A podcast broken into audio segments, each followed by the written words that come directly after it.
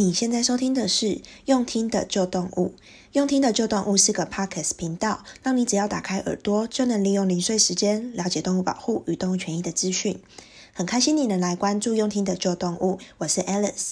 这次啊，从二零一九年底。中国武汉地区爆发的武汉病毒之乱，我想大家应该都很担心。毕竟我们台湾啊、香港这些地方跟中国的互动实在太密切了。再加上这次武汉冠状病毒，是你只要打喷嚏或是咳嗽，就会透过飞沫来传染，或者是说可能外出手去摸到有病毒的东西，结果你再摸自己的鼻子啊、眼睛、嘴巴等等，也都会感染。所以真的不知道说自己会不会一个不经意的小动作，就染上了武汉肺炎。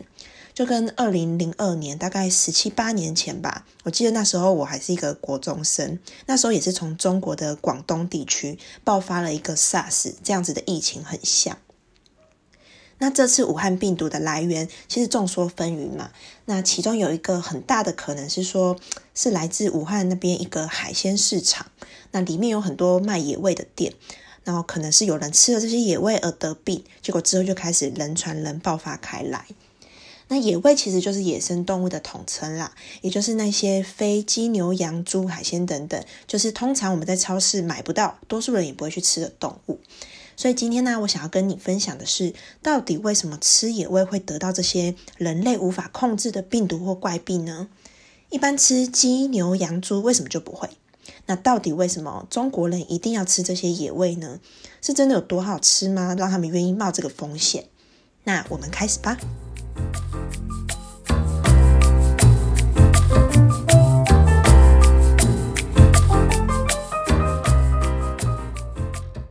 我就在想说，到底为什么不好好吃猪、牛、羊这些动物就好了，还要去吃一些野味呢？野生动物如果真的这么好吃的话，为什么是猪、牛、羊在人类的历史上面被当作普遍用来吃的动物，而不是其他的动物？这次武汉病毒爆发之后，才知道说，武汉这个海鲜市场里面，除了多数卖海鲜的摊商外，还有一区有不少的野生动物摊商，他们的来源有可能是合法，有可能是不合法的。那他们会卖一些像是蛇啊、浣熊或者是豪猪这些野外抓来的奇怪的动物。像这些野生动物啊，他们因为来源就是不明嘛，或许是有些野生动物是合法猎捕来的，或者是合法饲养的，但也有很可能是随便一个人自己抓到就可以拿来卖给这里的摊商。其实这些我们都不知道。近期啊，我在看新闻，就看到拍出很多那种野味店的照片。看到说很多野生动物，他们其实都不知道被冰在那个冷冻库里面冰多久了，还拿来卖给人家吃。诶，其实啊，亚洲地区是野生动物交易的大本营，而且中国其实就是全球最大最大的野生动物交易市场。为什么会这样子呢？是因为啊，其实我们应该都知道，在中国的。文化传统里面有很多的偏方嘛，比如说很多中药材其实都有动物的成分，对不对？其实不是只有药药草类的东西而已。那这些偏方主要的诉求就是说，可能你吃了一些特定的生物，你可能就可以治好什么病啊？又或者是说，你吃什么样的动物，它的某一个部位特别的补，也就是吃野生动物，你要么就是有病可以当药来治病，没病呢你就滋补养生、强健体魄这样。像是自古就对蛇这种动物有许多的偏方跟谣言，例如说，好像干的蛇皮，据说可以入药，然后就可以治疗风湿性的关节炎等等。其实就有国外的调查机构，他们就针对中国的野生动物交易市场去做深入的调查，他们发现啊，吃野味这件事情，其实在中国是一个非常普遍而且很正常的现象。虽然说现在的普遍医疗水准都很高嘛，但是多数的疾病啊，其实都没有什么太大担心的，很多都是现在的医疗就可以来治愈或者是控制住的。但是中国啊，仍然有非常非常多的人对于吃野生动物有一定的药用疗效，深信不疑。而且还有另外一个层面，就是说，在吃野味这件事情，在心灵上也有着一种新奇试胆，甚至是说可能代表着你地位、代表着你特权这样子的意义。比如说，去吃野味的人，就算你没有什么疾病需要治愈，也会把能够在高档的餐厅里面，我可能有钱吃得起老虎肉、狮子肉，吃得起熊掌啊、虎掌这些东西，当做是自己彰显他地位跟权力的象征。这次啊，从武汉爆发的肺炎病毒，其实已经传播到全球世界各地嘛，五大洲其实都有病例了，而且全球已经有两百多个人死掉。那染病的人数其实也一直不断持续在增加，每天我们就看到新闻就一直跳说，哦，今天哪里又新增了多少例这样子，就如同其实过去的 SARS 一样，那时候是因为有人吃了果子狸而染上了 SARS 病毒嘛，才开始传染到人类身上。这次的武汉肺炎病毒，就有专家初步推论说，可能是从蝙蝠身上带源来的。除了说可能有人是可能直接吃掉蝙蝠而造成的，但也很有可能是说蝙蝠他们在野外就把这样的病毒传染给蛇，然后人类在吃了蛇，因为在中国有太多太多的人在吃蛇肉了，因此蝙蝠身上的病毒啊，很有可能就是透过蛇这个中间宿主传染给人类的。这次啊，中国政府他们也宣布说，在这个武汉的疫情解除掉之前。都禁止中国境内去贩卖野生动物。虽然说这个禁令是暂时的，但是也希望这次中国政府能够真正意识到，说野生动物的交易会对我们整体人类的公共卫生上面有重大的影响。还有啊，我想如果有关注一些财经新闻的人就知道，说这次疫情爆发之后，一开盘整个中国的股市就暴跌，那到现在其实都都在。跌了之后，其实都还没有回头嘛，所以其实这样子的疫情是会对中国整体的经济造成很负面的影响，所以这些都是很需要中国政府去努力改善的。广告一下，你订阅我们用听的旧动物频道了吗？我们的频道在 YouTube 跟 Spotify 上面都可以订阅收听哦。iPhone 的用户呢，你也可以在手机里面找到一个内建的紫色的叫做 Podcast 的 App 上面收听。想麻烦你帮我们打开 iPhone 的 Podcast App，或者在 YouTube 上面搜寻“用听的旧动物”，就可以找到我们。赶快帮我们按下订阅，然后打新评分以及留言评论，不论是任何的建议或者是鼓励都可以，就能帮助我们的频道被 Apple 跟 YouTube 排名到比较前面，就可以让更多的人都能看到跟听到我们，让更多的人都能够一起每周获得最新的动物消息跟知识。广告结束。那我们来讨论一下，为什么吃猪牛羊不会染病，但是吃这些野味就会呢？这些野生动物啊，因为往往是来源不明的嘛。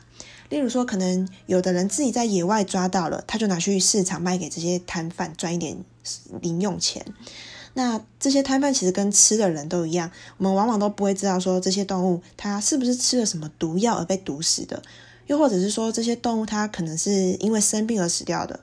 又或者它可能是捕猎来的，但是其实就跟这次的武汉病毒疫情一样，我们都不知道这些野生动物的身上有没有带着什么样的病毒跟病菌。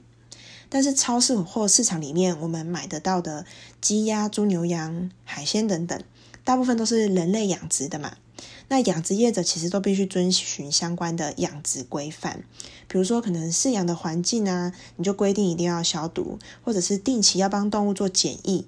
还有人工养殖的环境，其实一定是比野外来的封闭跟单纯嘛。而且一旦发生了像是禽流感或者是猪瘟等等的状况，其实都会发现，那相关的政府单位也都会进行扑杀，还有限制这些东西上市。所以人类吃了染上动物带原疾病的几率就会比较低一点。而且，就算染上了之后，也有也因为是食用动物，因此说我们对于这些防疫的动作啊，或者是疫苗等等，其实都有比较多的科学研究跟预防措施了。但是野生动物其实有太多种了嘛，你可能从鸟类、禽类到一些各种的哺乳类，其实太多太多，它们的身上的病毒跟细菌也又更多元。所以，像是在二零零二年那时候，从中国广东地区就从果子狸身上爆发了 SARS 病毒嘛。我想这个大家可能应该都没有蛮深的印象。在台湾那时候，SARS 的疫情也是很严重的。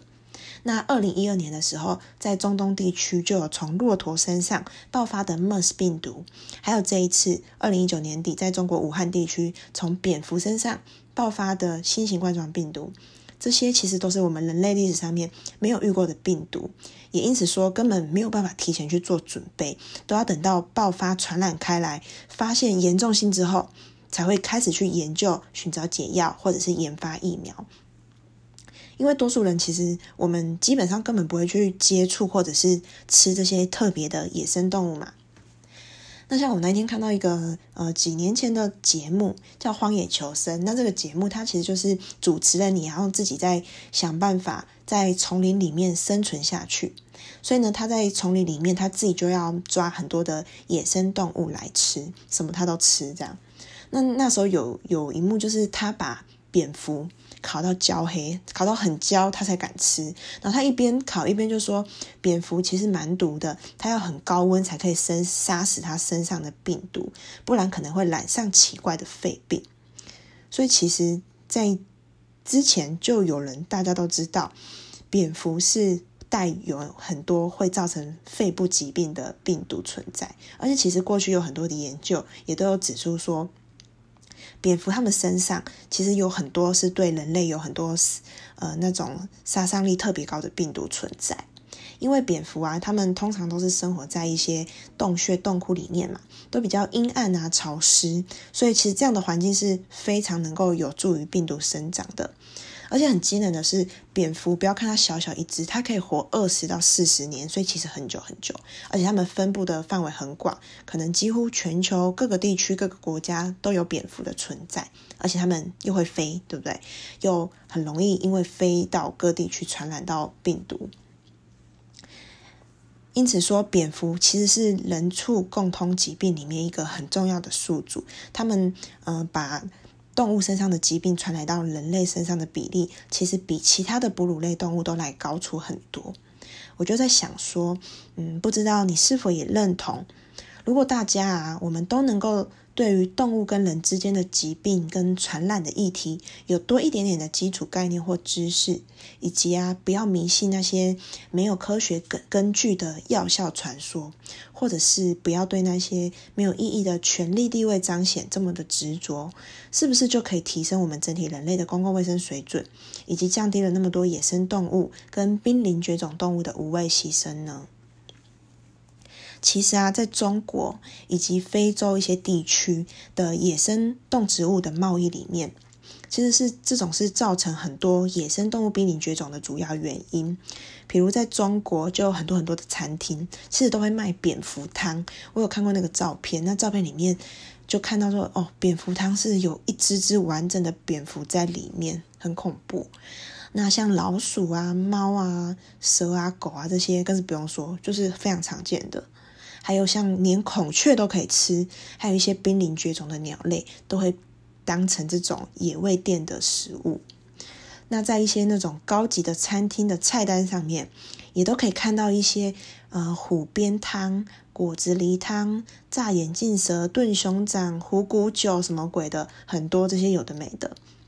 那我想应该很多人也都知道，穿山甲跟犀牛都已经是世界上濒临绝种的动物了嘛。但是因为中国传统的文化会为了要满足中药药材上面的需求，所以呢就会把这些东西都当作是很珍贵的药材，也因此说穿山甲啊其实是目前世界上走私最多的哺乳类动物，而且比犀牛会濒临绝种最大的主因，也就是因为它的犀牛角被当作是非常上等高级的药材，所以猎人们大家都会去。捕杀犀牛来卖，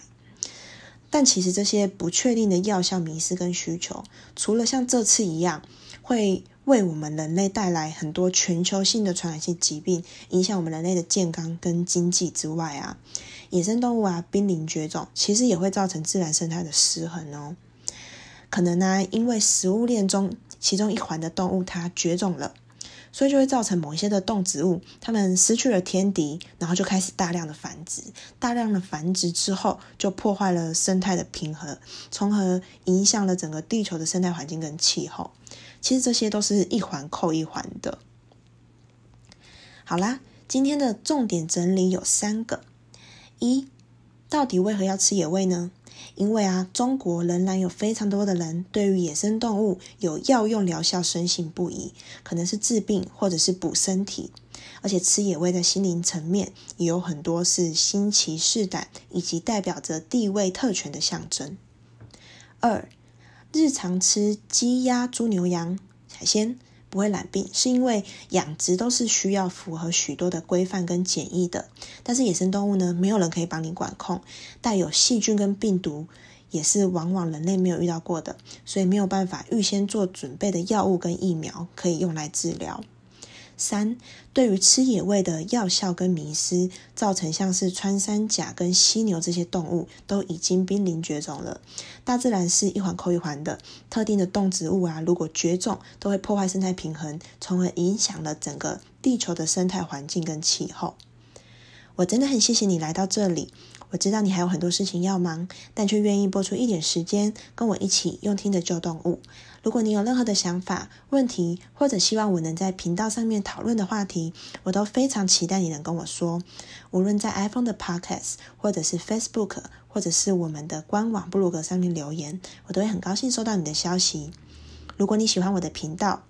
也希望动物们都能越来越好。我想邀请你在 iPhone 的 Podcast，或者是 YouTube。或者 Spotify 上面订阅我的频道，让我知道你也关心动物议题，也想请你帮我分享给你周边的家人或者是朋友，让我们一起努力，让更多人都能一起用听的救动物。这集的内容是最近最近的新闻嘛，所以呢，我也希望你能够分享给你的朋友，让大家能够了解更多这次疫情背后的资讯跟知识。那我们下次见喽。